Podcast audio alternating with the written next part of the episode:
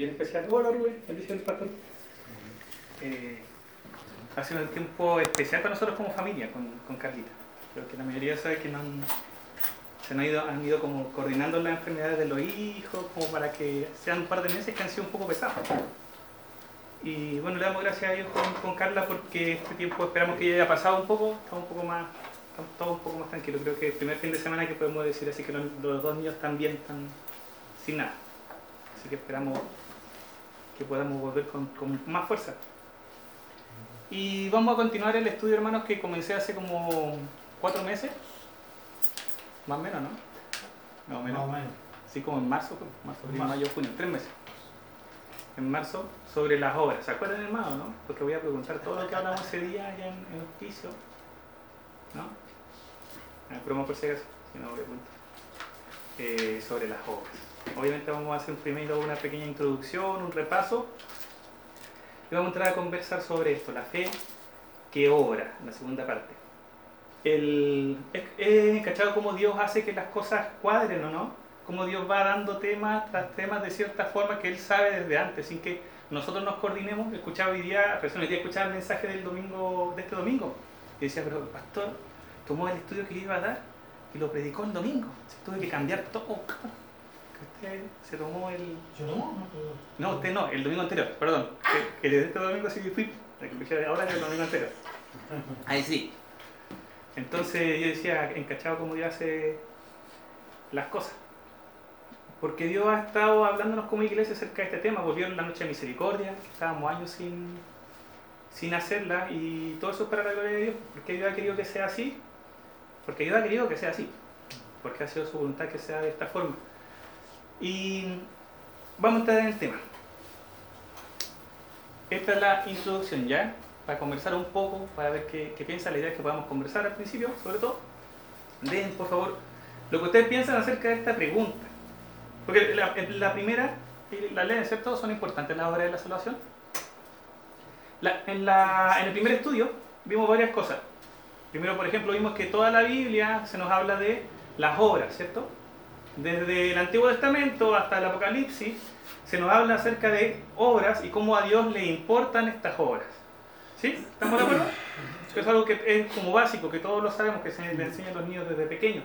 Hay canciones que hablan de eso. Dios está atento a lo que nosotros hacemos. ¿Cierto? En Apocalipsis, a mí siempre me ha llamado mucho la atención que cuando Dios está prometiendo, Cristo viene, va a venir y va a venir, va a traer su galardón con él. Eso sale en el último capítulo de Apocalipsis. ¿Para qué? Para recompensar a cada uno según lo que haya hecho. Ahí está hablando de obras. ¿sí? Entonces el tema de las obras es algo que va, eh, que traspasa toda la Biblia. ¿sí? Vamos al Antiguo Testamento y encontramos la obra. Vamos al Nuevo Testamento y, y- y leemos a Jesús. ¿Y qué vemos? ¿Que- ¿De qué habla él? Habla de las obras. Vemos a Pablo y él habla de las obras. Juan habla de las obras. Santiago habla de las obras. Ahora, existen diferentes tipos de obras, ¿cierto? ¿O no? Hay buena obra, hay mala obra, ¿o no? En la Biblia sí. La obra de la carne, por ejemplo, la obra de la ley, la obra de justicia, obras dignas de arrepentimiento. Hay diferentes tipos de obras. Porque en la práctica una obra es cualquier acción que nosotros llevamos a cabo. Eso es una obra como tal. Algo que nosotros hacemos es una obra. Pero hay obras que honran a Dios, cosas que nosotros hacemos que lo honran y hay cosas que no lo honran. También la Biblia nos habla de la- las obras como de omisión, que es cuando nosotros sabemos que hay algo que se puede hacer y no lo hacemos. La Biblia dice que si nosotros sabemos hacer el bien y no lo hacemos, estamos pecando. ¿sí? Estamos hablando de algo que no se hace y Dios toma en consideración eso. Eso se enseña en el Antiguo Testamento y también se enseña en el Nuevo Testamento. Y Dios considera eso. Cada cosa que hacemos, Dios las considera. ¿Están de acuerdo? Él está atento, sus ojos están sobre nosotros y sabe lo que nosotros hacemos. Ya con esto, nosotros deberíamos dar, ya darle importancia a lo que hacemos. Las decisiones que tomamos, lo que hacemos cada día, en qué gastamos nuestro dinero, en qué gastamos nuestro tiempo, en qué gastamos nuestro esfuerzo. ¿Por qué? Porque Dios está ahí, atento a eso y a Él le importa. Porque a Él le importa y a nosotros nos importa a Dios, ya deberían importarnos las obras que nosotros hacemos. ¿Cierto? Sin embargo, Dios más encima nos dice que va a dar recompensa según las obras que nosotros hayamos hecho. Algo que es un regalo de Dios por pura gracia. Y eso se repite en muchos lugares que también lo vimos ese día. Y hasta ahí llegamos ese día, más o menos. Y salta esta pregunta ahora. ¿Son importantes las obras para, en en la salvación o no? En la salvación son importantes las obras. ¿Qué piensa usted, hermano? Pero tú dices, ¿para la salvación? ¿En la salvación? En la salvación. ¿Y si hicimos para la salvación? ¿Qué piensa usted? Atrévase, hermano, no, no más sí. No hay ninguna respuesta. No, sí, respuesta incorrecta, ¿cierto? Sí, sí, sí, respuesta incorrecta. Pero igual una pregunta con trampa. Así que. Es que eso dice que una, quizá que la formulación de la pregunta es la, que, la Es- capciosa. Es capciosa, sí, es capciosa. Por eso la idea es que nosotros. Eh, Exactamente. La idea es que nosotros podamos hablar de esto. Es una pregunta con dos respuestas. Con dos respuestas. ¿Cuáles son las dos respuestas? Es que para la salvación, la obra no, no tiene mucho que por Ya. fe, por gracia. Pero eh, ya siendo salvo, las obras sí son importantes. Ya. ¿Están de acuerdo, hermano, no? Ah, sí, sí. ¿Sí? ¿Están de acuerdo? Exactamente, qué bien, Chalito, hermanos, todos. Porque sí, la respuesta es sí y no. Ahora hay algo que es importante que hay que notar y que de repente a nosotros se nos olvida, que para la salvación las obras también fueron importantes, particularmente la obra de Cristo. ¿sí? Cuando nosotros hablamos de la obra de Cristo, hablamos de todo lo que Él hizo, desde que se despojó a sí mismo, haciéndose hombre, pasando por su vida perfecta, ¿cierto? Hasta su muerte, resurrección y ascensión. Y eso es la obra de Él. Cuando nosotros hablamos de que algo eh, se nos fue dado por gracia, ¿cierto? Algo que es gratis para nosotros no significa que no costó nada, porque le costó a alguien. ¿A quién le costó? A Cristo. Cristo pagó el precio. Entonces, en el proceso de salvación, ¿las obras fueron importantes? Sí. Porque Cristo, si Cristo hubiera pecado, espero que no suene como herejía, ¿cierto? Si Cristo hubiera pecado, ¿seríamos salvos? No. Él fue perfecto. Él no cayó en la tentación, Él venció la tentación. Y por su perfección y por su santidad, nosotros hoy día tenemos por la medida de la fe justicia. Somos declarados justos por Él, porque Él fue perfecto, porque Él dio su vida perfecta por nosotros. Eso es lo que se conoce como justicia de Dios o la justicia imputada a nosotros. ¿Estamos de acuerdo, cierto? Amén. Entonces sí, pues las obras son importantes en la salvación. Y como dijo Chalito, luego también son importantes en el proceso que estamos viviendo hoy día de santificación, que es parte de la salvación. Porque cuando la Biblia se habla de, de la salvación se está hablando de algo amplio, que incluye, por ejemplo, la regeneración, la justificación, la redención, la glorificación, que es algo que nosotros hoy día todavía no tenemos. No hemos sido glorificados, estamos esperando la redención de nuestros cuerpos, ¿cierto? Eso dice la palabra. Y eso va a ser manifestado cuando estemos en la presencia de Dios. Nuestros cuerpos van a ser transformados. ¿Estamos de acuerdo, no? Sí, eso es parte de la salvación. ¿Sí o no? Y es algo que todavía no llega. También como parte de la salvación está la santificación. Y eso es algo que nosotros sí estamos viviendo. Y es donde, como decía el Charito, son importantes las obras. ¿Estamos de acuerdo, no? ¿Están de acuerdo, hermanos que están tan callados? que? Amén. Gracias, hermano Jorge, ahora estoy muy tranquilo. Yo estoy más atento. La Biblia nos enseña que nosotros tenemos que hacer buenas obras solamente porque a Dios le importa. Sino lo que enseña es que estas buenas obras están en el corazón de Dios. Es su voluntad que nosotros hagamos buenas obras. Es voluntad de Dios que todo hijo de Dios haga buenas obras. Y eso nosotros lo podemos encontrar en el Antiguo y en el Nuevo Testamento. Sean santos como yo soy santo. Ayuden a los necesitados, así como el Padre le da a los buenos y a los malos, ustedes también tienen que hacer lo mismo. Por ejemplo, es la voluntad de Dios que nosotros hagamos buenas obras. En la Biblia están, está tan eh, asociada las buenas obras con la salvación y con el hombre nacido de nuevo que muchas veces se hace como que fueran sinónimos. Hacer buenas obras y hablar de la salvación. Y eso lo vamos a ir viendo. Las buenas obras entonces en la Biblia no son simplemente una obligación cristiana o un deber. Las buenas obras son parte de las consecuencias de haber nacido de nuevo. El que conoce a Dios debe hacer buenas obras. Eso es lo que dice Juan. ¿Se acuerdan de ese pasaje en Juan, bien conocido en Primera de Juan, donde dice, si ve a tu hermano en necesidad y no haces nada y no le ayudas, ¿cómo pues mora el amor de Dios en ti? Dice eso, ¿no? Entonces lo que está diciendo Juan ahí es que en todo hombre en que mora el amor de Dios, debería haber un corazón que busque ayudar al hermano que tiene necesidad. ¿Estamos de acuerdo? Así es. Qué bueno. qué bueno. Entonces, si hacer buenas obras es parte del nacer de nuevo, si hacer buena obra es parte del el nacer de nuevo, ¿qué pasa si no estoy haciendo buena obra? Si hacer buena obra es la voluntad de Dios, ¿qué pasa si no estoy haciendo buena obra? Yo creo que todos entendemos lo que son buenas obras, ¿cierto? O bien, no entraba. ¿Qué es una buena obra? ¿Qué son buenas obras? Son obras que honran a Dios y que en general se enfocan en la, en la ayuda a los necesitados, ¿sí? Hacerlo como un, un resumen. ¿Qué pasa? Uno está desobedeciendo. Uno no está haciendo la voluntad de Dios. Si la voluntad de Dios es que nosotros hagamos buenas obras, entonces no hacer buenas obras significa no hacer la voluntad de Dios. Desobedecer. Y ahí uno podría empezar a, a picar. Y decir, ¿por qué no estoy haciendo buenas obras? ¿Es que no tenía el conocimiento de eso? ¿Es que no estoy siendo guiado? ¿Es que no estoy en comunión con Dios? Vamos a la palabra. Mejor, ¿cierto? Porque estoy bíblico, así que quedo con la de la Biblia. Efesios 2.10, pasaje bien conocido. Después del 2.9 y antes del 2.11. Creído, ¿cierto? Efesios 2.10. ¿Lo tienen en sus Biblias? ¿O también está ahí? ¿Ustedes quieren buscarlo? Es conocido el 2.8, súper conocido. Porque por gracia sois salvos. ¿Por medio de qué?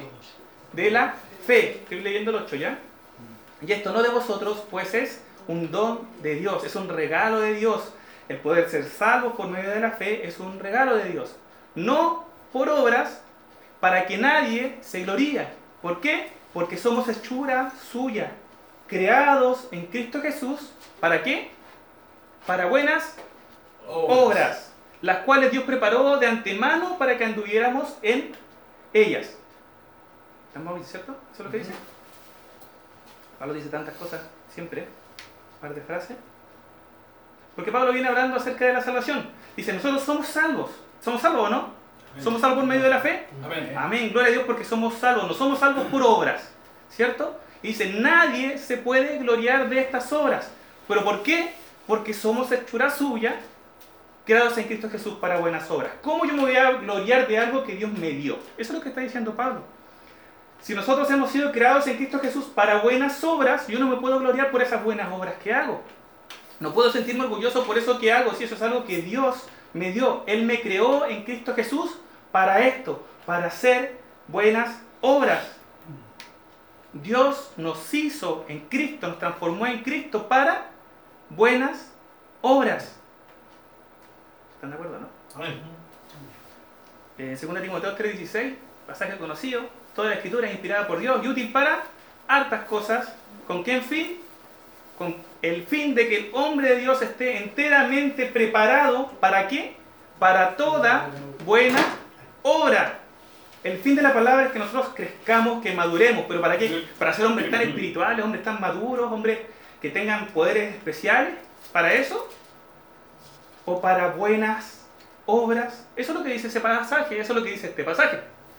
Cristo Jesús nos transformó para que nosotros podamos hacer buenas obras. Para que nosotros andemos en estas buenas obras. Dios nos hizo para esto. Él preparó estas buenas obras y lo que nos toca a nosotros hoy día es andar en ellas.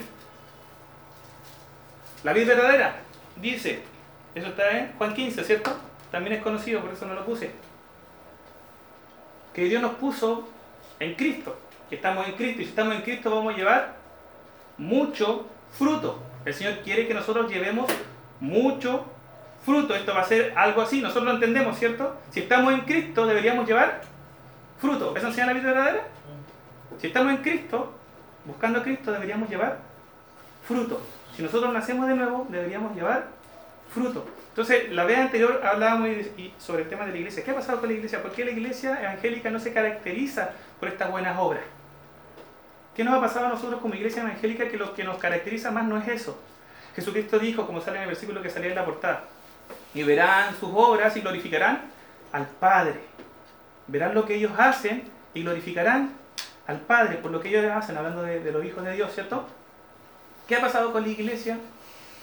¿Por qué creen, hermanos, ustedes que la iglesia evangélica no se caracteriza por las buenas obras, sino que se caracteriza en general, por ejemplo, por la forma de hablar, por la forma de vestir, por la forma de culto, Porque la mayoría de las personas sabe diferenciar una iglesia evangélica de una iglesia católica cuando entra a la iglesia. No tienen ni idea de lo que son una iglesia evangélica. La mayoría, ¿no? No sé si usted lo ha pasado. Mis compañeros no tienen ni idea de lo que son las iglesias evangélicas. No tienen sí, pero la más mínima idea de lo que creemos, no tienen la más mínima... Me acuerdo siempre de una compañera que me, me decía, pero tú eres evangélico, así que tú crees que todas las personas son buenas. Y yo decía, "Mm, eso como que no suena muy parecido a lo que creo, sería. Pero ¿cómo que no creí eso? No, pues nosotros creemos todo lo contrario en realidad, pues nosotros creemos que todos nosotros somos pecadores pues, y necesitamos la gracia de Dios para ser salvos. Nosotros no creemos que somos buenos y no creemos que el vecino es bueno y que la vecina es buena. Uno va y escucha cualquier mensaje evangélico ortodoxo, ¿sí? sano, va a hablar de arrepentimiento, va a hablar de buscar la santidad, va a hablar de negarse uno mismo. O sea, nosotros no creemos que somos buenos, pero la gente que no conoce a Cristo, la gente que no tiene contacto con evangélicos, en general tiene un concepto súper errado de lo que nosotros creemos. Y en particular, cuando ven a las personas, uno le dice, yo soy evangélico, ¿qué piensan ellos? Él va a la iglesia y canta, con los ojos cerrados, y levanta las manos. Eso es un evangélico, en el mejor de los casos, que piensan positivo, que estos que son más burlescos. Y las buenas obras.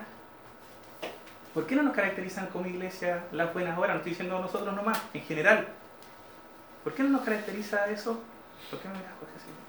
Estoy pensando. Ah, ya. Cara de pensamiento. Concentración. El Señor nos hizo para buenas obras. El Señor nos llamó para hacer buenas obras. Ellos son mis seguidores, nosotros somos seguidores de Cristo. Eso es lo que Él quiere que nosotros hagamos. Vamos a Tito. Tito 2.14. Este es uno de mis versículos favoritos.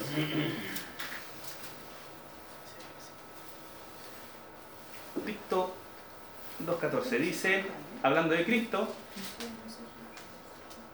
quien se dio a sí mismo por nosotros para redimirnos de toda iniquidad y purificar para sí un pueblo propio, celoso de buenas obras. Amén. ¿A quién se dio a sí mismo por nosotros? Cristo, ¿cierto? Cristo. ¿Para qué? Dice este pasaje. Primero, para redimirnos de toda iniquidad. Redimirnos, ¿cierto? Es comprarnos para Él y librarnos del pecado. ¿Sí? ¿Para qué? Para tener un pueblo puro, purificar para sí un pueblo propio. O sea, el Señor quería tener un pueblo suyo puro. Entonces nos compró, nos purificó para Él. ¿Están de acuerdo? Nos gusta, ¿no? No, a mí no me gusta. ¿Sí? Dios nos redimió. ¿Quién, quién acá es redimido por el Señor? ¿Sí? ¿Ha sido redimido, hermano? Gloria a Dios por eso. ¿Le gusta ser redimido, haber sido comprado por el Señor? Amén. Que Él haya pagado por usted y que Él sea su dueño. Amén. Le gusta, yo le doy gracias a Dios por eso. Él nos purificó, Él nos limpió. Gloria a Dios por eso, ¿no? ¿A quién le gusta haber sido limpio por el Señor, por la obra de su Espíritu Santo? Que Él nos haya transformado, que nos haya transformado en la práctica y también en el estado que tenemos ante el Señor. Él nos hizo suyo, somos su pueblo, somos el pueblo de Dios. Ya nos cantamos. Somos pueblo, pueblo adquirido, ya es así. Adquirido por Dios, nación santa, eso sí la cantamos. Somos pueblo del Señor, ¿no? Somos su pueblo, ¿no? Amén. ¿Sí? ¿Quién de aquí es del pueblo de Dios? Amén. ¿Sí? ¿Cuántos trajeron sus manos? Amén. Ah, Gracias. Gracias por Hasta ahí como que nos gusta. Somos purificados, somos de Él, somos redimidos. Sí, se la que Palo blanco, palo blanco. Eh, somos de Él.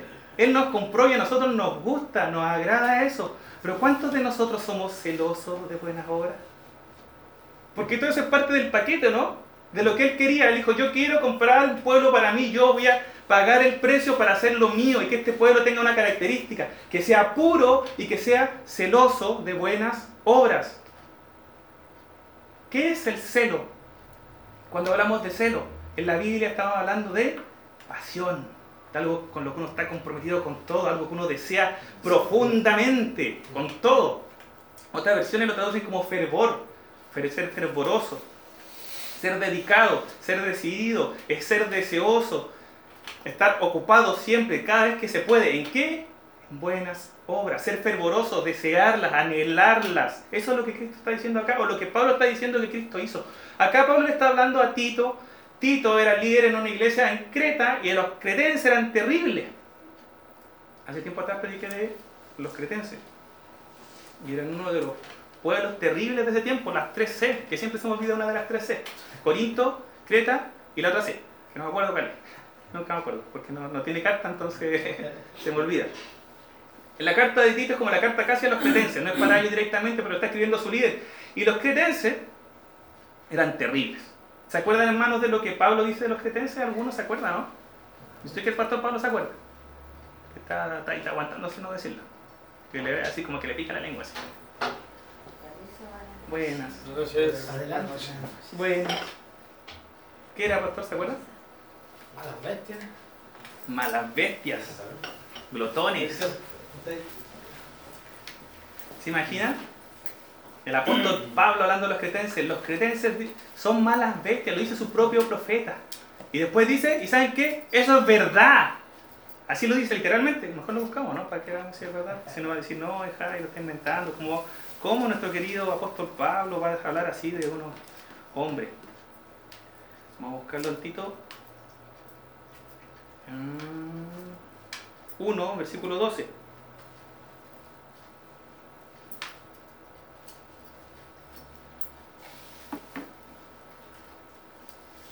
¿No tiene hermano? Uno, Tito 1.12. Uno de ellos, su propio profeta, dijo, los cretenses, siempre mentirosos, malas bestias, glotones, ociosos. ¿Se fijan o no? ¿Se imagina así? A El pastor Pablo, el pastor Pablo se da ahora mis misiones a, no sé, a África, a la India. Son como siempre como la moda, ¿cierto? A Corea del Norte, para que sea bien difícil. Más difícil todavía. Y de ahí escribo una carta a mis hermanos de... al pastor Rubén. Pastor Sí, Rubén, usted sabe que los iquiqueños son todos unos flojos, sacan la vuelta, son ladrones. ¿Se imaginan o no? ¿Cómo sería? Y eso es lo que está haciendo Pablo. Está diciendo son mentirosos, siempre mentirosos, ¿no? siempre mentirosos, malas bestias, glotones, ociosos. Eran características, características de los cretenses. Y luego en el versículo siguiente, pastor dice, Este testimonio es verdadero. por tanto, Repréndelos duramente para que sean sanos en la fe. Para que sean sanos en la fe. Entonces dice, y esto es verdad. Ellos son así, son ociosos, son flojos. Eran conocidos los cretenses por sacar la vuelta, por tratar de evitar el trabajo. Eran, era su triste fama. Lamentable. Entonces Pablo a Tito, en esta carta, se enfoca en el tema de las buenas obras. Si nosotros leemos Tito completo, vamos a encontrar dos, tres, cuatro, cinco veces que habla acerca de las buenas obras y cómo los cretenses tienen que dedicarse a esto porque hacen bien. Le hace bien a ellos y le hace bien a otros. En particular está este pasaje que estamos leyendo, donde dice que la voluntad de Dios al hacer este pueblo suyo, a la iglesia suya, era que hicieran buenas obras. No, no es que hicieran buenas obras, es que fueran celosos de buenas obras, que tuvieran pasión por las buenas obras. Pasión. Un ejemplo de pasión, ahora ya no es tan así para Chile, pero en algún tiempo fue así, los futboleros. Los futboleros. ¿Usted conoció algún futbolero o alguien acá es futbolero así? ¿Alguien que sea fanático? Yo he conocido compañeros que han dejado la pega para ir a un mundial a ver a su selección.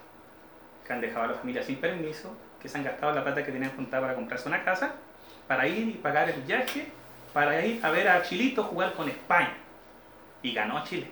Menos mal que bueno, ¿cierto? Que ganó Chile entonces era España. Ahora ya no, como jugó ayer con Haití, que ese no es el tema hoy día, pero no da como para apasionarse, pero, pero no hablemos mal de nuestra selección que está sufriendo ya. ¿De qué estamos hablando? ah, la pasión. pasión. Pasión. Alguien que se compromete, que es capaz de dejar todo por algo que quiere. Él quiere ir a ver a Chile. Yo, no- sinceramente, yo no soy futbolero. A mí me gusta la música, pero no- yo nunca gastaría 100 lucas para ir a ver un cantante o alguien tocar. No tengo esa pasión. Un compañero mío de trabajo, no voy a decir su nombre, no, si lo digo, si ni lo conocen. No, pero capaz que después llegue acá a la iglesia. Ah, no digo nada por su nombre. A lo mejor, a lo mejor sí, sí lo digo. Va a ir a ver la última eh, presentación de Striker, si no me, me equivoco, un grupo de metal que va a venir con Megadeth y no me acuerdo qué otro grupo. Y la entrada más barata costaba como 60 lucas, sin contar pasajes, sin contar estadía. Y él se un viaje de dos días a Santiago para ver este grupo. Y digo, ¿qué gastar tanta plata para ver un grupo? No sé, dime quizá alguno de ustedes, sí, lo- Luis Miguel, no sé, algún cantante que le guste. Eh, ¿ah? Lucho Bar, exactamente. El tema es la, es la pasión. ¿Qué estoy dispuesto yo a hacer cuando a alguien le gusta algo? Otro caso, otra compañera mía de trabajo ama a Luis Miguel. Eso me acordé de él. Y cada vez que Luis Miguel viene a Chile, va a verlo. la entrada que paga es una entrada VIP para poder verlo de cerca, 300, 400 lucas. Y hay veces que ella ha ido, y si eh, Luis Miguel se presenta dos días, compra entrada para los dos días VIP. Eso significa 600, 700 lucas. ¿Se entiende la idea o no? Y se trata de quedar en el mismo hotel que él, para ver si se lo puede encontrar por ahí, no sé, cuando salga a comer, a tomar desayuno. Están loca, ¿no? A tomar. A. Cuando salga a ver por la ventana, a ver si se la encuentra en la ventana al lado. Loca, ¿no? Es casado. Si es casada. Oh. No voy a decir nada, no quiero ver más. Pero así es. ¿Y el marido qué? No, va con ella al lado, si también le gusta. Se conocieron ahí mientras vivían Luis Miguel allá en Santiago. El tema es la pasión. ¿Qué, qué caracteriza al cristiano? ¿Cuál- ¿Qué caracteriza al cristiano? Los cristianos somos celosos de buenas obras. ¿Somos así o no? Nos parecemos, y esto es una cuestión por si acaso personal. Ahora, ya, cada uno vea su corazón. Pero cuando Cristo redimió a la iglesia para él, dijo, mi iglesia va a ser una iglesia que va a alcanzar a otros, que va a mostrar mi amor. ¿sí? Va, la gente va a ver cómo ellos actúan y van a ver a mí actuando. Ellos van a ser mi cuerpo. Nosotros somos el cuerpo de Cristo. Pero ¿qué estamos mostrando? ¿Qué caracteriza a la iglesia? ¿Qué nos caracteriza a nosotros? Celoso de buenas obras, ferviente por buenas obras. Yo quiero hacer buenas obras, no es una cuestión de decirte, ah, tengo que cumplir, porque la Biblia dice que bueno, que tengo que hablar a mi próximo, entonces voy a tener que ir ahí y ayudarlo. Hay diferencia entre la pasión y esto que dije recién, ¿cierto? Hay diferencia, ¿no?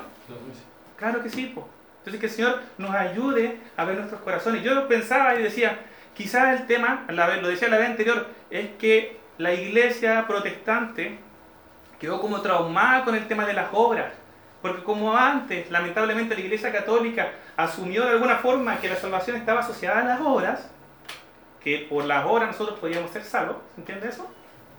Entonces Lutero, cuando llegó con todo el proceso de reforma, ¡pah! cerró las puertas. Lutero era el que decía que hubiera preferido que Santiago no estuviera en la palabra, ¿cierto? Que no fuera parte de la Biblia. Dice, no. ¿Por qué? Porque Santiago habla de las obras, porque Santiago es el que dice que la fe sin obras es muerta. Entonces eso es ah, entonces generó se generó como un, un rechazo y con Lutero partió todo, así que culpa de Lutero. No. Y de ahí ha pasado de generación en generación y es como que las buenas obras se dejan ahí, como una cosita más por ahí, como una cosita que ah, algunas personas en la iglesia pueden hacerlo, algunas personas así como que tienen ese llamado para hacer buenas obras. Y en alguna parte de la Biblia dice que es así o habla de la iglesia. Hay personas que tienen dones de misericordia, eso sí lo sabemos, ¿cierto? Son personas a los que esto más encima se le hace eh, más fructífero aún. Pero las buenas obras, en los versículos que hemos leído, que son poquitos así, hasta ahora, eh, ¿son solamente para algunos? ¿O Dios quería un pueblo suyo, celoso, de buena obra? Que el Señor nos ayude. En Chile está esta típica frase, yo no le hago daño a nadie. Las personas buenas son las que no le hacen daño a nadie. Y es un peligro súper grande que eso entre en nuestros corazones. No, si yo estoy bien, estoy tranquilo porque yo no le hago daño a nadie. Pues los cristianos deberían ser así. ¿Cuál es la primera característica del fruto del Espíritu? El amor. Es la primera característica, ¿no? ¿Con qué Dios llena nuestros corazones? Según la palabra, con el amor de Cristo. Ahora, ¿cómo es el amor de Cristo? ¿Cómo es? ¿Es, pasivo? ¿O es activo?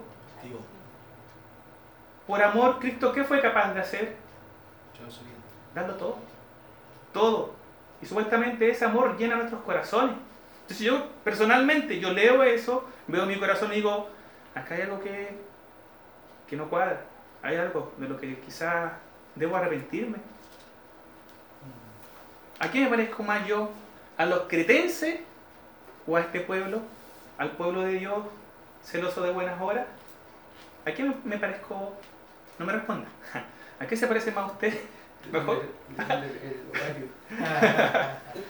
¿A qué nos parecemos más? ¿Cómo podrían nuestras personas queridas, las más cercanas, las que nos ven en la intimidad, podrían hablar de nosotros como hombres y mujeres celosas de buenas obras, que deseamos ayudar a otros, que deseamos mostrar el amor de Dios, o como eh, siempre mentirosos, flojos, glotones, me falta una, malas bestias? ¿A qué nos parecemos más? Porque eso es lo que estaba haciendo acá Pablo, estaba confrontando a un pueblo así, a una iglesia que estaba naciendo en ese lugar. Y Quique, hermano, que tengo que decirlo, ya lo he dicho también antes, lamentablemente es una ciudad que se caracteriza por ser un poco floja. Pues, así como un poco para que suene como positivo, ¿ya? No hay ningún, ninguna zona franca, hermano, en el mundo, aparte de la nuestra, que no abra los domingos. ¿Sabía eso, no? Yo trabajo en la zona franca. Y a las 11 de la mañana abren la semana. Usted ha ido a otro lugar, los super que vienen de afuera, ¿a qué hora abren? A las 8, a las 8 y media. ¿Pero qué hacen los iquiqueños? La versión iquiqueña de la zona franca, a las 11 de la mañana. Y de lunes a sábado porque el domingo hay que descansar. La zona franca, que supuestamente el motor. De... Uno va al centro a las 11 de la mañana, a las 10 de la mañana. Están abiertos los negocios, ¿no? Todos cerrados. Y uno va un domingo en la tarde, a las 5 de la tarde, domingo, el fin de semana, es cuando la familia está disponible y está abierto, ¿no? Yo fui a buscar peluquera. Traté de cortarme el pelo yo. Hermano, no lo haga. Si no tiene experiencia. A las 5 de la tarde, el lunes tenía que trabajar. Tiene así unos hoyos por todos lados. Fui a buscar peluquera, no encontré, encontré una peluquería abierta. Entonces, así me dio como susto porque había unos malillas por ahí así. Era lo único que estaban en la calle en ese momento y un negocio abierto, que era una peluquería. Y la señora me salvó. Pero no tiene nada que ver con No el Ah, el tema de Iquique. barría, Y, y- no, y adivine qué, eres iquiqueña, ¿no? ¿Qué piensa usted? ¿Eres iquiqueña? No. ¿E- ¿Eres iquiqueña? No eres iquiqueña, no eres iquiqueña. No era de acá, era, era sureña. ¿Ah? No, no voy a decir nada, sí, hermano, porque... No, más que no escuchó. No. ¿Ah? Hermano, si en No, yo soy iquiqueño. Yo, alguien- hay iquiqueño, ¿no? ¿Alguien de acá es iquiqueño así? ¿Nacido acá y criado en Iquique? Sí. ¿Quién? Yo. Ah, estamos, estamos. No, pues soy iquiqueño, soy iquiqueño. soy de otro lado. Tiene raza. Pues, ¿Hay algún iquiqueño así de verdad aparte de yo? Iquiqueño, ¿no? ¿cierto? Sí, ¿cierto? No, no somos así. Pero estamos hablando en general, pues, como la, la zona en general, ¿cierto? Lamentable. ¿Cuánto se ha demorado el estadio? Ahí vamos a seguir pelando. Ya. Nos parecemos. Yo cuando encuentro, cuando comparo Iquique con iglesias de la Biblia, lamentablemente nos parecemos a los cretenses de los corintios. Comercial, un pueblo comercial, somos de plata en Iquique, estamos cerca de minas, acá las mineras, entonces somos parecidos a los corintios y a los cretenses. Eh, los temas sexuales se dan fuerte acá en Iquique, se dan fuertes los pecados sexuales, los pecados de idolatría se dan fuerte acá en Iquique, se dan fuertes, churra, nos parecemos los corintios y nos parecemos los cretenses. Qué bonito. Entonces vamos a esas cartas y veamos cuáles son los desafíos que se nos presentan. ¿Qué cosa?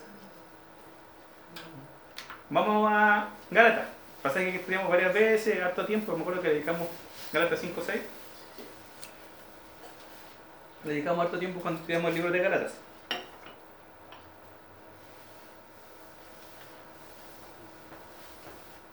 Los Gálatas eran legalistas como yo solo. Creían que estaban tan bien con Dios porque cumplían ciertas reglas. Decían, nosotros no comemos ciertas cosas, se juntaban a comer en la mesa entre algunos nomás, entre los más espirituales, para no mezclarse con los otros que no eran tan puros. Los circuncidados eran los puros, los otros no cumplían algunos y guardaban ciertos días. ¿Para qué? Para mantenerse y tenían una forma de hacer culto que se veía re bonita. ¿Y qué le dice Pablo? Aparte de un montón de cosas donde los reta. Si alguien sí reta a Pablo así directamente, a los Gálatas. Terrible. Siento dolor.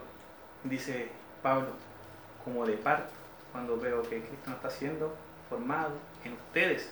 Wow. El dolor de parto, ¿alguien acá ha tenido dolor de parto? Jorge, por ejemplo, atrás. Sí, yo. ¿No? ¿Has tenido parto natural? ¿Sí? ¿Duele o no? Y, y Pablo dice, "Ay, ay, así, eso, qué terrible tiene que haber sido el dolor de Pablo al ver a la iglesia de los Gálatas alejándose, la iglesia de Galacia alejándose del Evangelio. Y los confronta un mo- montón de veces y entre esas cosas que lo confrontan dice esto, en Cristo Jesús ni la circuncisión vale algo, ni la incircuncisión. La forma externa no es lo que vale, sino la fe que obra por el amor. La fe que obra por el amor es lo que vale de verdad. Ellos que se creían tan espirituales, eran tan bacanes ante Dios, porque estaban circuncidados. Pero Pablo le dice, lo que vale de verdad en Cristo es la fe que obra. No cualquier fe, igual que Santiago. Y hasta cada uno puede hacer como el paralelo. No es cualquier fe. ¿Qué fe es? Es la fe que obra por el amor. ¿Qué es lo que mueve a esta fe a obrar? El amor. El amor mueve al hombre de Dios a obrar en favor de otros. El amor de Dios derramado en los corazones es el que mueve a nuestros corazones a obrar por otros. La fe sin obras es muerta. La fe sin obras no es una fe que salva. Está muerta. Por lo menos así lo dice Santiago. Señor, ayúdanos. ¿Cómo está mi corazón? ¿Qué está pasando? ¿Qué hay que detiene el fluir de tu amor para que llegue a la práctica? ¿Qué está en mi corazón, en mi vida, en mi mente? ¿Qué mentira me han vendido? ¿Qué mentira me ha vendido el diablo? Como a los Gálatas, para que no estemos viviendo en esta fe que obra por amor. ¿Qué está deteniendo al amor de Dios para que fluya? Si el amor de Dios está en nuestros corazones, ¿por qué no estamos actuando de esa forma en la práctica? Porque el amor es práctico.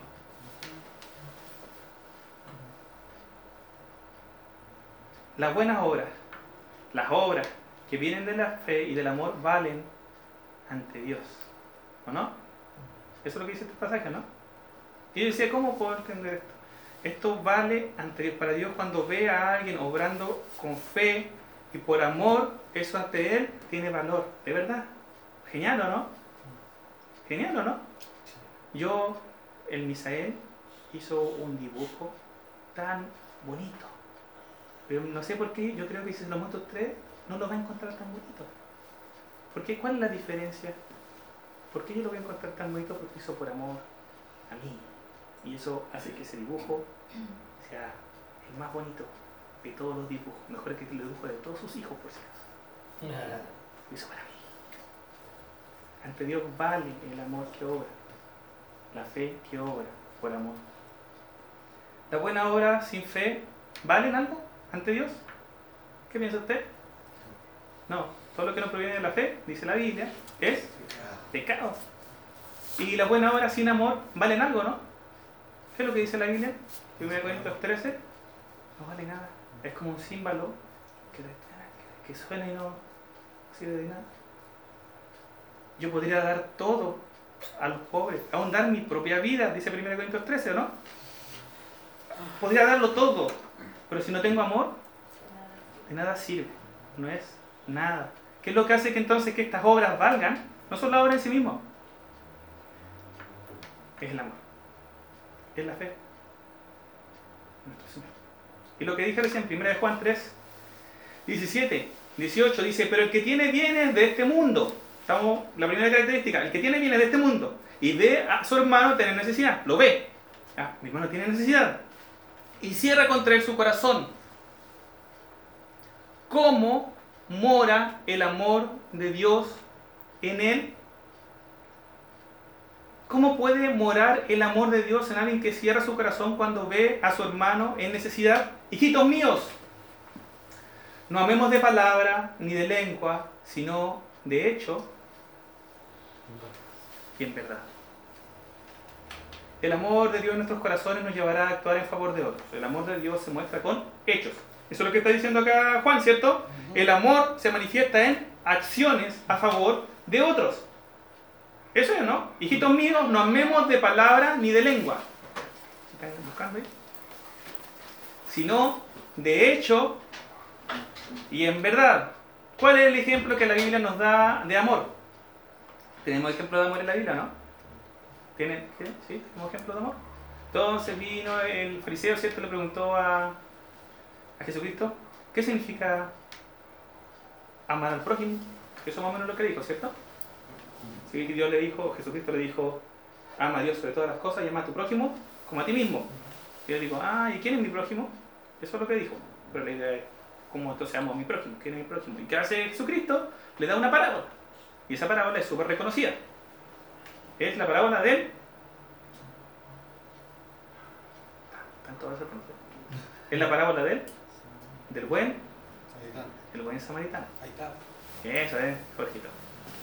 El buen samaritano vio al hombre necesitado y lo ayudó. Eso es amor. Eso es amor. Eso es amar al prójimo. ¿Qué es amar al prójimo? ayudar al necesitado. Veo a alguien en necesidad y ¿qué hago? Lo ayudo. ¿Qué dijo Jesucristo? Dos mandamientos. El primero que es el más importante es ama a Dios con todo. Todo. Con todo. Y luego hay unos segundos que es semejante a este. El primero es el más importante y un segundo. Y ese es ama a tu prójimo como a ti mismo. Nosotros debemos hacer eso. Debemos amar a nuestro prójimo. ¿Sí? ¿Eh? ¿De verdad debemos amarlo? Jesucristo es nuestro Señor. De verdad. Nosotros queremos obedecer a nuestro Señor. Entonces tenemos que amar al prójimo. ¿Y cómo lo amamos? Ayudándolo. ¿Cómo amamos a nuestro prójimo? Ayudándolo. Entonces vemos a alguien en necesidad y ¿qué deberíamos hacer nosotros los cristianos? Ayudarlo. No darle mucha vuelta. ¿Qué deberíamos hacer? Ayudarlo. Aunque tenga un costo. El buen samaritano es súper buena parábola. ¿Cómo se le habrá ocurrido a Jesús? El maestro. Costo. Él pagó el costo. ¿O no? A él le salió la plata del bolsillo. Y no estoy hablando solamente de plata, porque el costo, nosotros sabemos que no solamente tiene que ver con la plata, tiene que ver con esfuerzo, tiene que ver con dedicarse, tiene que ver con salir de la comodidad. Pero eh, una consulta, eh, ¿cuánto hay que ayudar? ¿Hasta que duela? Como dice alguien por ahí. ¿Quién dijo eso? No sé. Mira, yo creo que el amor es más fuerte. O- Pero ahí anda diciendo que- Yo me acuerdo que sale en algún lado, lo leí en algún. En En en, algún en algún libro. Mira, los ejemplos así más espectaculares de la Biblia muestran que hay límites. eh, Cristo es el ejemplo mayor, obviamente. El ejemplo mayor de amor es el de Cristo. Cristo se dio entero. No hay límite. Entonces es el mayor ejemplo. Después podemos ver a otros hermanos nuestros, porque uno decía, ah, pero es que él es Cristo ya. Pero vemos, por ejemplo, a los macedonios, que eran pobres, y que Pablo los pone como ejemplo a los corintios. Los corintios eran porfiados, eran apretados. Entonces, lo que hace Pablo es poner a los macedonios en 2 Corintios 8, ¿cierto? Como ejemplo de lo que es dar para ayudar. Y ellos dieron hasta que duela, hasta que les dolió. Dieron más allá de sus fuerzas. Entonces, esos son los ejemplos bíblicos. Esto es algo entre cada uno de nosotros y Dios. ¿Sí? Pero no vale cuando tú vas en la calle en el auto y te piden plata y tú das con amor. Como si vale, ¿por qué no va a valer? Siempre vale. Todo eso Vale. Sí, todo vale. Ayudar. Ahora, mientras mejor podamos ayudar, mejor todavía. Mejor todavía. Sí, yo creo que, no sé si todos, pero la mayoría de acá alguna vez les tiene que haber pasado por la cabeza, espero en el Señor que sea así, ver cómo organizar o una casa de huérfanos o una casa de ancianos, qué podemos hacer para ayudar a las personas que están en los hospitales, qué podemos hacer para la gente, para los venezolanos, qué podemos, o no. Eso debería ser algo normal en las vidas de los cristianos, que eso pase por su corazón y uno de verdad quiere hacerlo. Y si lo podemos hacer, gloria a Dios. Si estuviéramos todos de acuerdo y quizás si lo habláramos, ¿cómo nació Padrinal? Poniéndolo como ejemplo, ¿cómo nació? Se pusieron de acuerdo. El Señor puso a ciertas personas en cierto momento, conversaron y Dios, y Dios ha provisto, ¿no? ¿Cómo está Padrinal ahora? ¿Cómo está? Haciendo un paréntesis cortito nomás, Como siempre. como siempre. Pero bueno. Falto de, de, De obrero. obrero, pero Sí. con, con todo suplido en el elemento de lo mío, gracias a Dios. El tema es por qué uno da. Porque esto supuestamente debería ser en lo- celo, pasión. Uno debería querer dar. ¿Cierto? Debería ser el amor de Dios en nuestros corazones obrando. No debería ser calmar nuestra conciencia. Ah, ya eh, di, entonces me quedo tranquilo. Ah, pero ya di, di. nadie me puede nadie me puede decir, nadie no se pega el cosito de la Teletón, de, eh, no sé, la Fundación para el Cáncer o lo que sea. Coanil, no se pega el cosito y está tranquilo. ya hizo. Eso es para calmar la conciencia y eso lo hacen todos. ¿O no? Se quedan tranquilos como que ya igual hice una buena obra, hice una buena acción. Pero es para calmar la conciencia. Entonces acá hay un tema de, de corazón, de que necesitamos que Dios rompa las barreras que están en nuestro corazón, que tienen que ver con egoísmo, con egocentrismo, que tienen que ver con eso, porque nuestra cultura es así, y eso tenemos que reconocerla. Nuestra cultura se enfoca en buscar nuestro bienestar. Sé feliz. Eso es lo que dice nuestra cultura, ¿no? Lo mejor del mundo que existe es ser feliz. No hay nada mejor, todos queremos ser felices. Y eso nos enseña nuestra cultura, eso es lo que dice la Biblia. Lo mejor es ser feliz, lo más importante es ser feliz. Dios es el más importante. Y Dios es amor. ¿Sí? Que no ama, no ha conocido a Dios. Eso es lo que dice Juan. Juan le escribe a una iglesia que está pasando un proceso súper difícil. Están entrando falsas enseñanzas de los gnósticos y los gnósticos enseñan cada cosa, hermanos, saben que enseñan cosas súper raras, súper extrañas. Entonces Juan tiene que confrontarlo y dice, estas son las características de los hijos de Dios. Por eso varias veces él, en la misma carta, en primera de Juan dice, y estos son hijos de Dios. Los que dicen esto no son hijos de Dios. Los que hacen esto sí son hijos de Dios. Lea primera de Juan de esa forma, de esa perspectiva, buscando las veces que Juan da características de los cristianos. Y entre esas se va a encontrar, por ejemplo, que no practica el pecado. Eso lo dice Juan. El Hijo de Dios no practica el pecado, por si acaso. Porque en ese tiempo había eh, gnósticos que estaban enseñando que uno podía pecar mientras con su mente y su corazón estuviera como que en paz. ¿Sí? Y otra característica que nombra es el amor. O sea, ¿cómo podemos decir que conocemos a Dios si no amamos a nuestro prójimo? ¿Cómo podemos decir que lo conocemos si nuestro corazón no le ama? ¿Estamos de acuerdo? ¿Sí? Entonces no tiene que ver nomás con la acción, tiene que ver con el corazón. Acuérdense, las buenas obras que no tienen amor no valen nada. Las buenas obras que no provienen de la fe, de la confianza en Dios, de estar tranquilos en Él, no valen ante Dios. No valen. Ay, vale muy rápido. Ayudar al necesitado.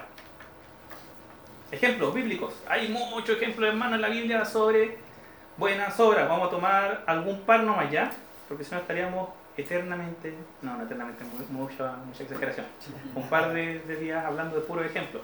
Pero veamos los más conocidos. Santiago 1.27. Busque, no, no, no busque. ¿O alguien tiene otra versión que no sea la Reina Valera? En su celular, ¿no? ¿Nadie tiene celular aquí? Son todas antiguas, celular, Android, ah, en mi Biblia. Esa es la versión verdadera. sí. Ah. Eh, Bueno, hermano, vamos a tener que hablar más tarde porque... ¿Cualquier versión? Cualquier versión. Que no sea la PDT porque igual la tengo anotada. ya. Santiago 1.27. 27. Lenguaje actual, sí. Lea no, patrón. Creer en Dios el Padre es agradarlo y hacer el bien, ayudar a las viudas y a los huérfanos cuando sufren, y no dejarse vencer por la maldad del mundo. Según Santiago, eso es creer de verdad en Dios. Esto es creer de verdad en Dios. Alejarse del mal y hacer el bien. ¿A quién? Y pone como ejemplo, dos puntos dice, ¿cierto? Ayudar a los huérfanos y a los A la vida. a las viudas, a los necesitados, a los que están en necesidad. Porque eso es, cuando la Biblia se habla de viudas y huérfanos, habla de las personas que están en una necesidad, porque eran los que no tenían en ese tiempo cómo so- sostenerse a sí mismos, ¿sí? Eran personas que necesitaban ayuda. Entonces, Santiago dice, esta es la verdadera religión. Esto es creer en Dios de verdad, actuar de esta forma. ¿Cómo dice la otra, qué otra versión tiene Pastor Pablo? ¿Tiene alguna otra, no? Eh, dice lo mismo que la Reina Valera. Ya. La. Vamos a la PDT ya. La religión pura y sin contaminación, o sea, la verdadera religión, lo mismo que dice la otra, que Dios sí acepta, es esta, ayudar a los huérfanos y a las viudas en sus dificultades y no dejarse influenciar por la maldad del mundo. La palabra que acá se traduce religión, me voy a confirmar para que hay dos palabras que son reparecidas, ¿ya? Mejor de decir lo que iba a decir. Santiago 27. Espérenme, no se pierda, estoy buscando. Ahí. Ahí las Américas. ¿Cómo lo dice? Hermano Dice, la religión pura y sin, y sin mácula delante de nuestro Dios y Padre es esta, visitar a los huérfanos y a las viudas en sus aflicciones y guardarse sin mancha del mundo. La verdadera religión. Queremos ver ese cristianismo puro. Queremos vivirlo, ¿no? Queremos buscar eso, sí, yo quiero eso, que no esté mezclado. Entonces, ¿qué tenemos que hacer? Según ese pasaje, ayudar a los huérfanos y a las viudas en sus necesidades. La palabra ahí religión también se puede traducir como forma de adorar. ¿sí? Esta es la forma de adorar que Dios acepta, que a Dios le agrada. ¿Cuál es esta forma de adorar? Obviamente cantar las mejores canciones y las últimas canciones de Gilson. Esa es la forma de adorar que Dios acepta. De yo lo leí clarito en el griego. ¿No cierto? ¿Qué cantante le gusta a usted? A lo mismo. ¿Cierto? La verdadera forma, la adoración que Dios busca, la que Él quiere, es la misericordia. Eso lo dice el Antiguo Testamento. De esa forma, misericordia. La misericordia. Amar el bien, amar la misericordia. Es lo único que nos pide el Señor, dice por ahí. Tener un templo gigante. Un templo hermoso. Eso es lo que Dios merece. Esa es la forma de decirlo. Pero eso es lo que Dios quiere. Porque obviamente todo es de Dios. Todo es de Dios. Cualquier templo que nosotros hagamos nunca se va a parecer a las montañas del interior. A los montes ahí en el camino para arriba, ¿no? Espectacular. A los glaciares que acá no hay cerca. Lo que nosotros hagamos, los vidrios, las ventanas más bonitas no se van a parecer al hielo, a la nieve, que son cosas de Dios. Dios no busca eso de nosotros. ¿Qué está en el corazón de Dios? Que nosotros hagamos, que Él le adora. Obviamente si nosotros vamos y le alabamos, como la palabra dice que debemos hacerlo, como dicen los salmos, como dice el Nuevo Testamento, con salmos espirituales, a Dios le agrada. ¿Pero eso es lo único que dice? ¿Que a Dios le agrada? Pues todo. ¿También qué piensa usted? Tenemos una forma de adorar a Dios cuando nosotros ayudamos a otros por amor a Dios, en obediencia a Él, confiando en Dios, estamos honrando a Dios y Dios está siendo adorado y eso es grato para Él. Amén. Entonces cuando tengo ganas de adorar al Señor, voy a orar, voy a ayudar, gloria a Dios.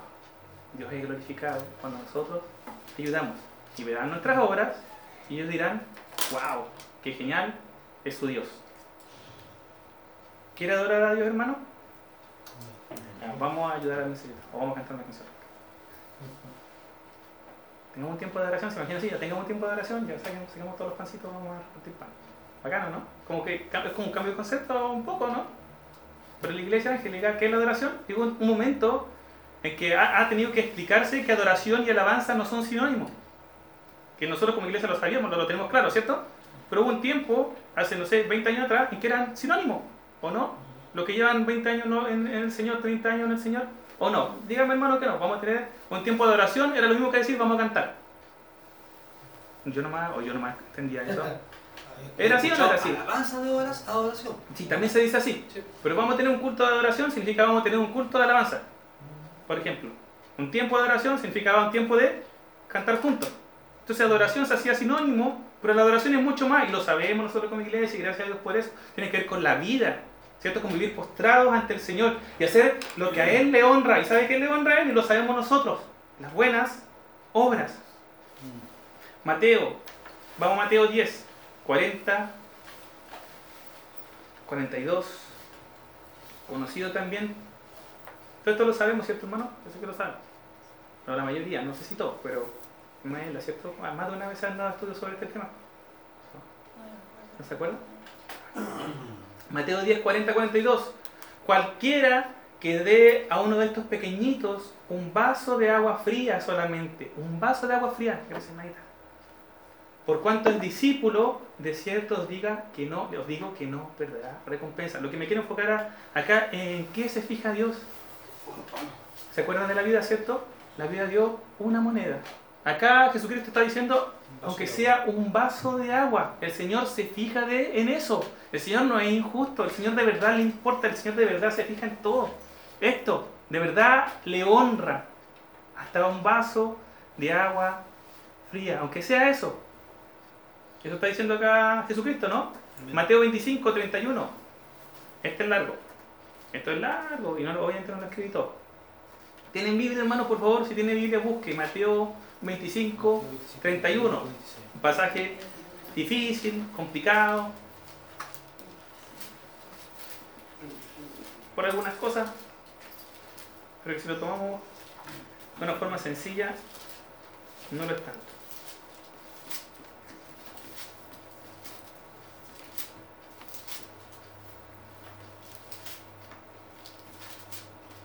¿Lo tiene? Mateo 25, 31, ¿lo tiene en mano? Amén. ¿Tienen Biblia con título, no? ¿Qué es el título? El juicio de las naciones. El juicio de las naciones. ¿Alguien tiene otro título? ¿No? Ya, la mía, mi Biblia dice el juicio final. Suena como película de Terminator. Dice, es que suena así como, ¡guau! ¿Cierto? Pero vamos a ver de qué habla. Dice, cuando el Hijo del Hombre venga en su gloria. Gloria a Dios por eso, estamos esperando ese momento, ¿no? Amén. ¿Sí o no? Es lo más espectacular que va a suceder en la historia humana. El Hijo del Hombre va a venir en su gloria y no hay nada que se compare a la gloria de Dios. Y todos los santos ángeles con él. Entonces se sentará en su trono de gloria y serán reunidas delante de él todas las naciones. Y apartará los unos de los otros como aparta el pastor las ovejas de los cabritos. Y pondrá las ovejas a su derecha y las, los cabritos a su izquierda. Entonces el rey dirá a los de su derecha, venid, benditos de mi Padre, heredad del reino preparado para vosotros desde la fundación del mundo. ¿Por qué? Porque tuve hambre y me diste de comer. Tuve sed y me disteis de beber. Fui forastero y me recogisteis. Estuve desnudo y me cubristeis. Enfermo y me visitasteis. Visitasteis. En la cárcel y vinisteis a mí. Entonces los justos le responderán diciendo, Señor, ¿cuándo te dimos hambriento y te sustentamos? ¿O sediento y te dimos de beber? ¿Y cuándo te dimos forastero y te recogimos? ¿O desnudo y te cubrimos? ¿O cuándo te vimos enfermo en la cárcel y vinimos a ti? Respondiendo el rey les dirá, de cierto os digo, lo que está acá, que en cuanto lo hiciste a uno de estos mis hermanos más pequeños, a mí lo hiciste. Wow. El rey de gloria. Fíjense la introducción. Viene el rey de gloria y le dice a las ovejas, ustedes me esto a mí. Wow. Wow. ¿Cuáles son, estas, ¿Cuáles son las obras que aparecen acá? Podríamos nombrarlas, ¿no? Las buenas obras que están apareciendo, la lista que, que da Jesucristo de obras, para ver de qué tipo de obras serán. ¿Cuáles son? Diga. Das de comer al hambriento. ¿Qué más? Al sediento. Vestido. ¿Cómo?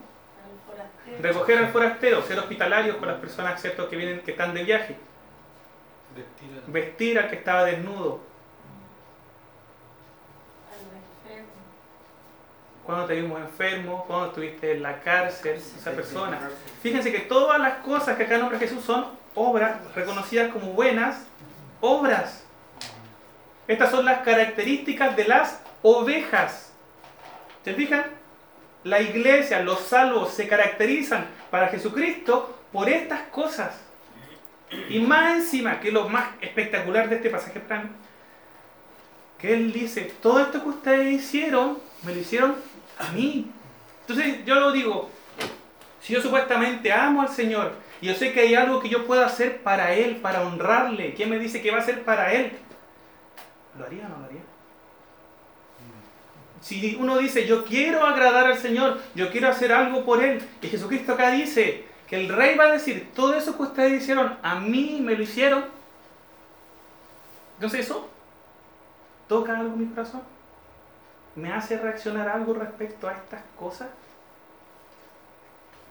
¿No? Hay una canción de Steven Cortichama que habla de este tema.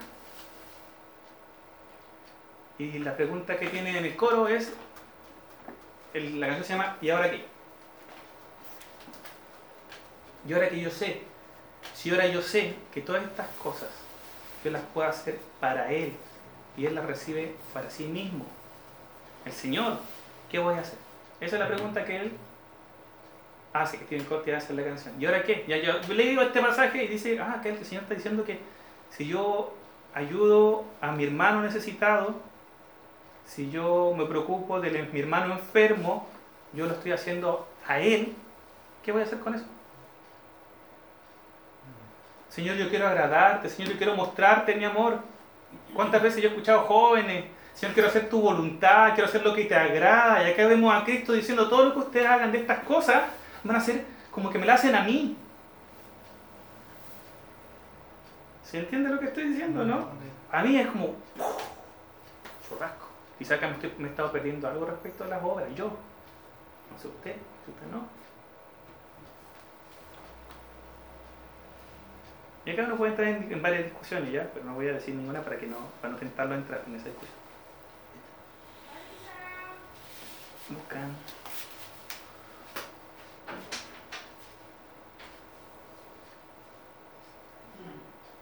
A veces decimos cosas como, Señor, quiero agradarte, quiero servirte, quiero mostrarte mi amor, Señor, o no, yo nomás lo he dicho alguna vez, y veo esto, y pareciera que lo que tengo que hacer es mostrarle amor a mi hermano.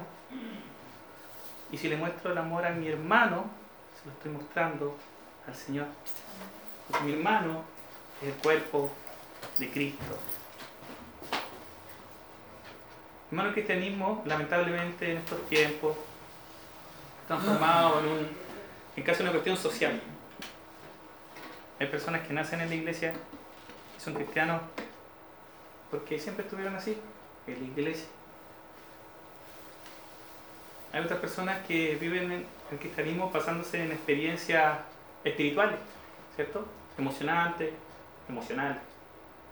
Pero cuando vamos a la palabra y nos encontramos con este Jesucristo, nos damos cuenta que lo que Él nos llama a hacer son obras prácticas. ¿O no? Vende todo lo que tienes y dalo a los pobres. Eso dijo, ¿no?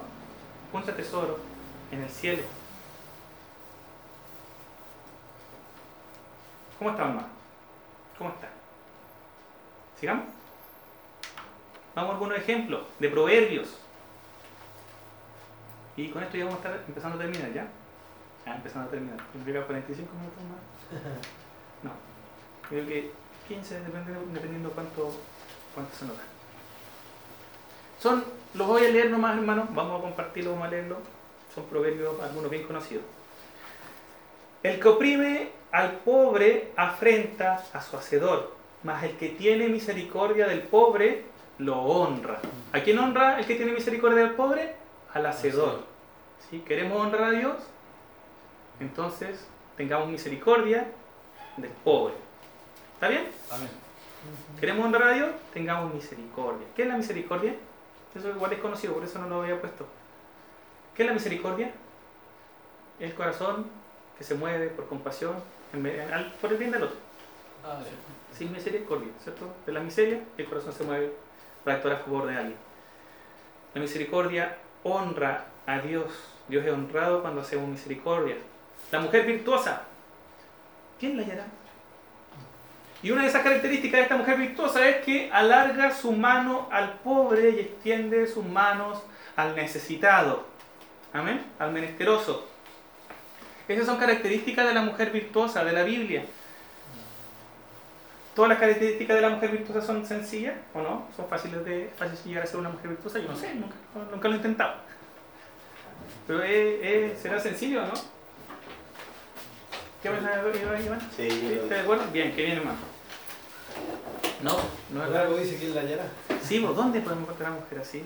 Y una de sus características, algo que podemos hacer, que pueden hacer mis hermanas, es ayudar al necesitado. Es una de las características de una mujer virtuosa a los ojos de Dios, ¿sí?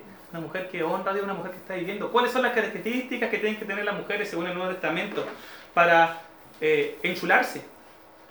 ¿Se entiende la idea, cierto? Eso es bíblico, el enchulamiento de la mujer es bíblico.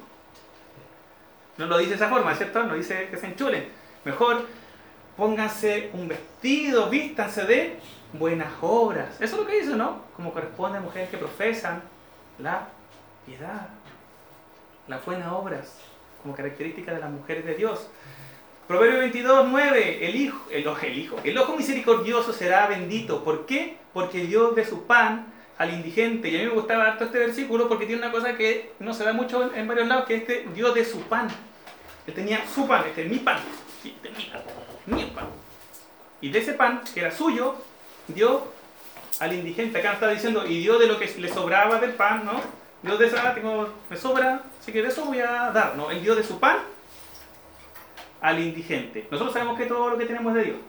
Y todo ha sido dado por Dios. Pero aún así, en este proverbio, el autor lo dice de esta forma, y eso es como bien encachado. Proverbios 3, 27, 28. Este es conocido, ¿cierto? El, el- el lema, todavía el lema de Padrinari, ¿no? Sí. No te niegues a hacer el bien a quien es debido cuando tuvieres poder para hacerlo. No digas a tu prójimo, anda y vuelve y mañana te daré. Cuando tienes contigo que darle. Bien cachado también estos dos versículos porque tienen como, ponen como contexto, te ponen como límites, ¿cierto? Primero dice, no te niegas a hacer el bien a quien es debido. O sea, hay personas a las que, es debido, que se debe ayudar. Nosotros como cristianos sabemos que esos son los necesitados, ¿cierto? Según lo que hemos visto ya en el contexto. Por ejemplo, en el Nuevo Testamento se habla de las viudas. Y dicen que hay algunas viudas que está bien ponerlas en la lista de las viudas a las que hay que ayudar, como iglesia. Pero hay otras viudas que no es necesario porque la puede sostener su familia. O sea, no son viudas que están necesitadas. Y hay otras viudas que como son jóvenes, mejor que se casen. Y listo. Eso dice, ¿no? ¿O estoy diciendo, eres que estoy chamullando más? Eso dice la palabra, ¿cierto? ¿Sí? Son viudas jóvenes, mejor que se casen. Son viudas que pueden ser sostenidas por su familia, bien. Entonces no las ponemos en la lista de las viudas que tienen necesidad. ¿Se fijan? Hay un grupo más eh, limitado. ¿Y cuándo se tiene que ayudar de esta forma? Cuando tuvieres poder para hacerlo. ¿Cuándo hay que hacerlo? Si hoy día puedo hacerlo, debo hacerlo hoy día. Ese es el segundo versículo. Eso dice, ¿no? Sí. No digas a tu prójimo, anda y vuelve, y mañana te daré cuando tienes hoy día contigo que darle. Y es muy probable, hermano, no siempre va a ser así, pero que muchas veces nosotros sí tengamos para dar en el momento. Y muchas veces, lamentablemente, no lo hagamos. Más consejos. Mateo 26, 23, 5, conocido también, no hacerlo para que otros lo vean, como los fariseos cuando daban limosna, cuando ayudaban a las viudas. Eso es claro, ¿cierto? El sermón del monte, ellos ya tienen su recompensa, dijo el Señor Jesucristo, que era que los vieran. No es necesario hacerlo para que otros lo sepan. Tito 3.14, busquemos a Tito 3.14 que es más desconocido. Tito. Por Tito 3.14, por favor.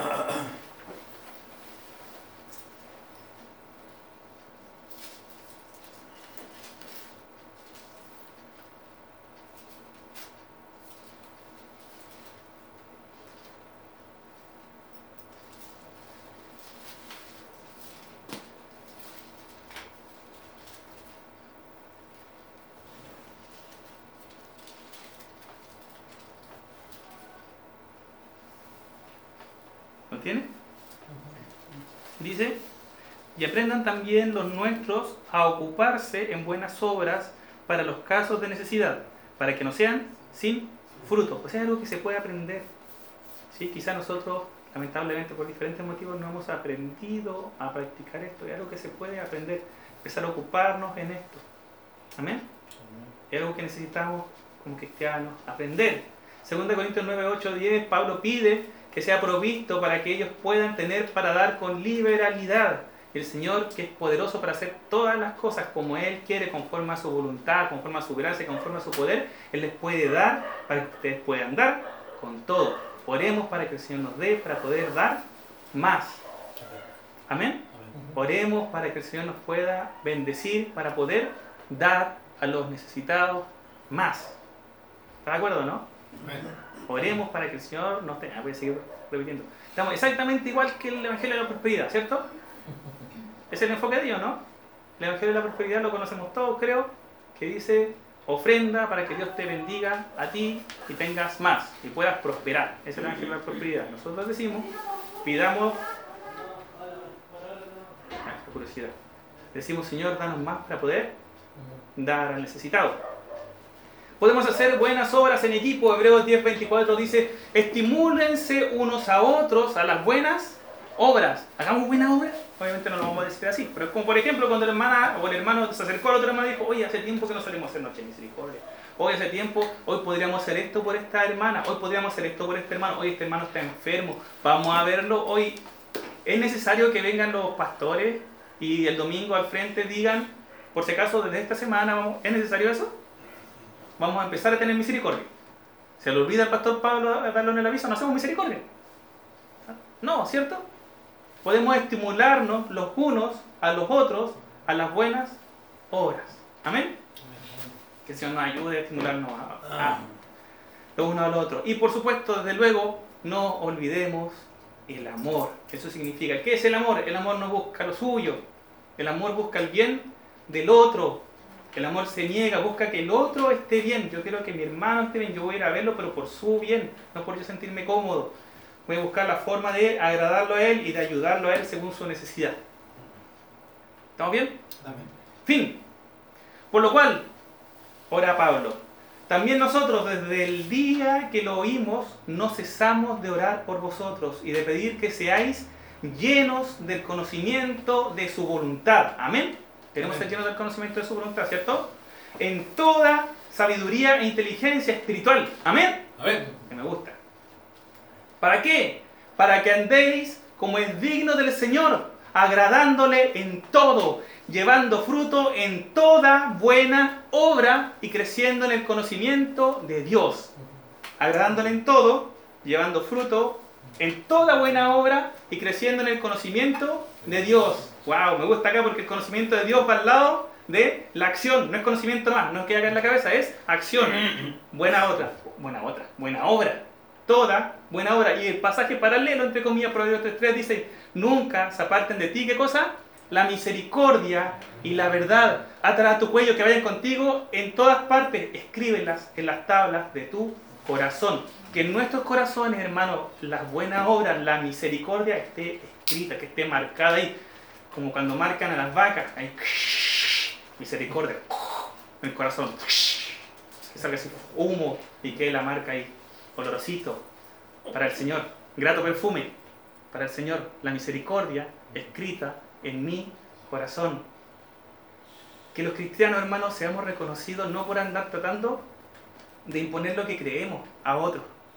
Que los cristianos seamos reconocidos por amor, por amar, por ayudar a los necesitados, al compañero de trabajo que está enfermo, al compañero de trabajo que está deprimido. Que el Señor nos ayude a mostrar el amor de Dios al vecino, al compañero de curso, a lo que sea. Dios nos da posibilidades. Yo creo que ninguno puede decir, no, yo no conozco a nadie en necesidad. Yo no conozco, no, acá estamos todos bien acá en Chile. Piñera nomás puede decir eso. Todos sabemos que hay complicaciones, ¿o no? Si nosotros mismos pasamos momentos difíciles, pero gracias a Dios que nosotros tenemos al Señor con nosotros. Amén. Amén. Llevar fruto en toda buena obra. Entonces, hoy día, lo que vemos hoy día, eh, hacer buena obra es la voluntad de Dios, ¿no? Para el cristiano. Amén. El cristiano debería caracterizarse por buenas obras. Amén. ¿Qué hacemos si no estamos haciendo buenas obras? ¿Qué deberíamos hacer? ¿Qué piensa usted? Hacemos una obra. ¿Hacer buenas obras? Arrepentirnos primero, sí. Sí. ¿o no? Sí, po. quizás nosotros hemos tenido corazones duros. Estamos siendo negligentes. Estamos siendo negligentes, no estamos haciendo lo que Dios en su palabra nos dice.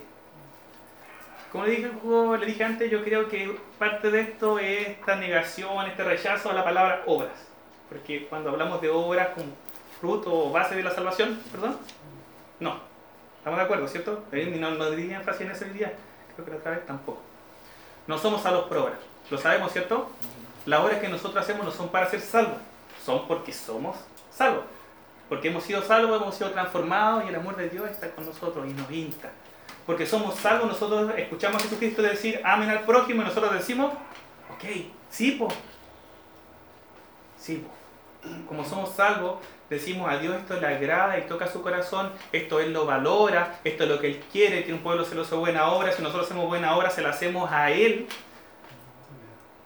Entonces eso nos toca, ¿por qué? Porque somos cristianos, porque amamos a Dios. ¿Cómo le mostramos nuestro amor a Dios? ¿Cómo? Haciendo buenas obras. ¿Cómo le mostramos adoración a Dios? Haciendo buenas obras. Es más que una canción, es más que palabras. Es una obra. Es un hecho, es un acto. Como dice en verdad, dijo Juan. Que sea de verdad, amor de verdad. Amén. Hermano, comentarios por favor, acotaciones, lo que usted quiera, lo que sea bueno. Me pregunta, si es Es que. muy bueno el estudio porque en este tiempo, eh, al lado de la mujer, por todas las cosas que pasan, el corazón tira a endurecerse. Entonces, eh, y en este tiempo hay mucho sufrimiento. El, el sufrimiento en el ser humano se multiplicó. Que antes, que años anteriores, hay mucho sufrimiento donde uno va, camina por la calle, usted ve a alguien sufriendo con hambre, con frío, y eso se ve. O una persona que se siente solo, que le- usted con darle un abrazo, eh, usted Uy, le está mundo. entregando Sí. el amor de Dios y, y que, y que le importa. Acuerdo Pero, siempre. pero con un abrazo usted le, eh, eh, usted le está diciendo Dios te ama, aunque no le salga ni una palabra, pero Sí. con un abrazo, porque uno con un abrazo, con el amor de Dios, uno transmite sin hablar muchas cosas de Dios. Siempre me acuerdo de, de esta hermana que decía, estaba pasando una situación súper difícil y estaba muy complicada en un lugar específico y vino este hombre y le dice, le ayudo, porque la vio súper complicada llorando, todo. Le ayudo, la llevo a su casa con colectivo. Estaba con su hija, con su hijo. Y, ella- me dijo, nos dijo así textualmente con la Carlita, ella vio a Dios ahí. En ese hombre que vino y le dijo, le ayudo, la llevo a su casa. Eso.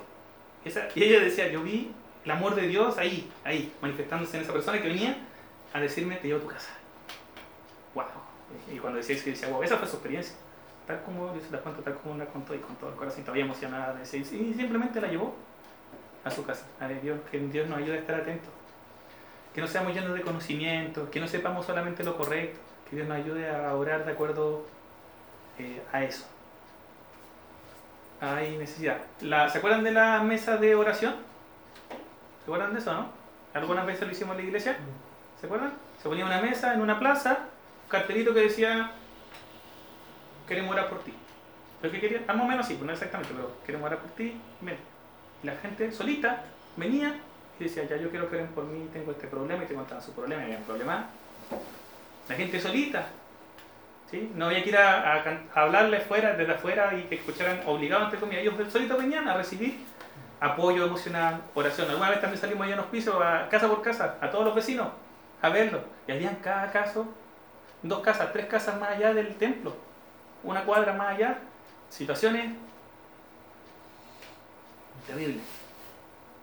Que el Señor nos ayude a tener compasión y a actuar, que se levanten muchas noches de misericordia eh, diferentes en, en nuestra iglesia, y no solo en nuestra iglesia, sino en, su- en la iglesia del, del Señor.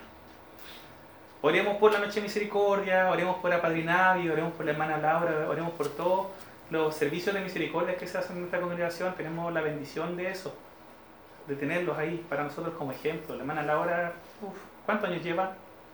Como 20. 20 años, es una mujer ejemplar con todos los problemas que puede tener ella. Usted sabe que eh, tiene el tema de enfermedad, el tema de su mamá. Sí, gloria a Dios por ella, es un ejemplo para nosotros de misericordia. Y sigamos orando por nuestra hermana. Amén. ¿Alguien más, hermano, quiere decir algo? Que todavía tenemos 5 minutos. Cualquier cosa, si no, oramos para entregar este tiempo al Señor y ofrendar. Ofrendamos. El tema de, de la obra es bastante amplio, ¿cierto? Sí. Eh, todo, como tú lo explicaste, definiste, todo, esto es la, la buena acción, ¿no? Sí. Entonces, en ese sentido, bueno, hoy día creo que tocamos más el tema de, de la ayuda al necesitado, al pobre, Sí. algo muy práctico. Eh, pero también se incluye todo lo que es una, una buena acción que honra a Dios. Sí. Eh, yo creo que el problema de la iglesia ha sido ese, que se ha inclinado hacia el otro tipo de buenas obras, que también son buenas obras. Sí. Predicar es una buena obra. Sí. Eh, hacer visita pastoral que hacemos al interior es una buena obra. Sí. Eh, cuando se evangeliza es una buena obra. Pero claro, eh, se nos ha olvidado al otro lado, ¿sí? a la iglesia evangélica en general. Sí. Y, y solamente hacer como referencia un, así, un versículo de, de, de 1 Pedro que me gusta mucho, así como tú sacaste, celoso buenas obras. Sí. Y que en medio de un mundo en que nosotros incluso los cristianos nos, nos caracterizamos mucho por, eh, por la famosa apología, ¿no? Eh, todos entendemos lo que la apología es, es estudiar para defender la fe. ¿sí? Son argumentos que uno esgrime para defender la fe en contra del evolucionismo, eh, en contra del ateísmo y todas esas cosas. Y, y la apología eh, hoy día eh, es muy fuerte, pero en lo intelectual. Eh, pero a mí me gusta lo que dice Pedro y con esto primero dice en 1 Pedro. Dice, porque esta es la voluntad de Dios. Hablando de la voluntad de Dios, como dice, ¿cierto? Que haciendo bien, Mm. ¿ya? Eso significa accionando bien, ¿ya? Eh, con acciones concretas, a eso se refiere literalmente aquí, con acciones concretas de, de bien, o sea, buenas obras, podríamos decirlo de otra manera. Hagamos callar la ignorancia de los hombres insensatos. Yo creo que no habría ningún ateo que se levantara en contra de un cristiano si nosotros, la iglesia, eh, fuéramos gente de ayudar al necesitado, ayudar a los pobres, que gastáramos nuestro dinero, no enriquecer a hombres, no enriquecer, no en, no hacer mejores templos, Sí. no en conseguir cosas materiales, sino en, en, en tanta gente necesitada. Y, y ahí nadie podría apuntarnos con el dedo. Ah, tú soy cristiano, ah, tú, usted, tú soy de esos que ayudan al pobre, de esos que ayudan al Exacto. necesitado, de esos que están con el anciano, con el, con el qué huérfano. bacán, qué bacán. No habría absolutamente ninguna objeción ni nadie podría decir nada, pero todo lo contrario. Ya nos apuntan con el dedo porque nos dicen, no, ustedes lo único que se preocupan es de predicar, de hablar de su Biblia y no hay acción. Así que, El diezmo. Es la primera que saca. así que Sí, que será lo mismo. es lo mismo. Que lo mismo, santo, hizo. al santo hombre de Dios. No hizo famosa. Sí. No, pero lo otro, eh, perdón, Danos. que también el, el hacer buenas obras no se convierta en una carga. Sí. Eso es importante considerarlo porque a veces nos enfocamos en hacer cosas, Sí. pero si no tenemos amor, todo lo que Sí, hagamos va a se ser en vano. O sea, recordemos el mensaje de la iglesia de Éfeso. Ellos eh, prácticamente tenían las características de la iglesia ideal, Sí. pero enfocaban en, Sin amor. en obras, pero sin amor. Pero perdí el primer amor. Tengo algo contra ti que has perdido- has dejado tú. Entonces, no sacamos nada con hacer cosas si de verdad no, no está el amor de por medio. Sí, sin amor, no, corazón. sin amor no vale nada. Exacto. No sirve de nada, todo lo contrario. Pasa lo mismo con, el, con la ofrenda muchas veces con el tiempo, que no se transforma en una carga que tenías que dar. Gracias Charito, gracias doctor. Eh, sí, los primeros apologistas hacían eso, po. decían, ¿pero de qué nos culpan? ¿De que le enseñamos a los ladrones a no robar? ¿De que le enseñamos a los hombres a trabajar para sostener a sus hogares? ¿De que ayudamos a las viudas, a los necesitados? De- esa- esa- ¿Por eso nos matan en, en los circos? Bacán, pues, bacán poder defenderlo así, hoy día no podemos decir eso, cada, cada iglesia, lamentablemente. Oremos, oremos hermano. Señor, te damos gracias por tu palabra. Gracias porque tú dejaste esto para nosotros, Señor. Gracias porque tú has guardado la palabra a través de los tiempos, porque nos dejaste a tu iglesia, Señor, para estimularnos los unos a los otros a las buenas obras, Señor. Y hoy día lo hacemos a través de tu palabra, a través de la conversación, Señor, a través de los comentarios, papá, que han dado mis hermanos también. Te rogamos que esto no quede en palabras muertas, Señor. Que entre en nuestro oído, como decimos siempre, y salgan por el otro lado, o desaparezcan, o queden como un eh, tema más intelectual, Señor en nuestra mente dando vueltas. Te rogamos que esto cambie nuestras vidas, si es que no, estamos, no hemos tomado en consideración esto, papá, si hemos sido egoístas, te pedimos perdón. Te rogamos, Señor, que transforme nuestros corazones, que nos muestre, Señor, si estamos apegados a las cosas materiales o a nuestra propia comodidad, Señor. Destruye tú, papá, lo que hay en nosotros que nos impide actuar en amor por otros, Señor, por nuestros hermanos, por los que no te conocen. Ayúdanos, Señor, a mostrar tu amor, Señor, a otros. Que sea tu amor, que tú seas glorificado. Ese es nuestro deseo, Señor. Queremos honrarte, ayúdanos a honrarte con nuestras vidas, con nuestro tiempo, con nuestro esfuerzo, con nuestro dinero, Señor, con todo nuestro ser, con todas nuestras fuerzas, con toda nuestra alma, con todo nuestro corazón, Señor. Ayúdanos a amarte, ayúdanos a, a honrarte. Gracias por este tiempo, gracias por cada uno de los hermanos que hoy día están acá, Señor, que estamos acá, papá. Gracias porque nos dan la fuerza en medio de este tiempo del cansancio, Señor, del frío, papá de venir del trabajo, de, de tantas cosas que estamos pasando, Señor. Eh, gracias por poner digno estar acá, gracias por este hogar, te rogamos que lo sigas bendiciendo, Señor, que sigas proveyendo, papá, que sigas llenando este lugar, Señor, a la familia que habita, a las familias que habitan en este hogar, Señor, Sí, te rogamos tú que sigas bendiciéndole y te damos toda la gloria a ti, Señor. Tú la mereces, papá, tú nos salvaste, tú nos diste vida, Señor, y nos llamas, Señor, más y más a ti, papá. Y te damos gracias por ello. No merecemos tu amor, no merecemos tu eh, cuidado, no merecemos, Señor, tu enseñanza, pero tú nos las das. Cuán grande es tu gracia, cuán grande es tu amor. Para ti sea toda la gloria, toda la honra, por tu misericordia que tienes hacia nosotros, tú la mereces toda, Señor. En el nombre de Jesús, nuestro Salvador. Amén. Amén.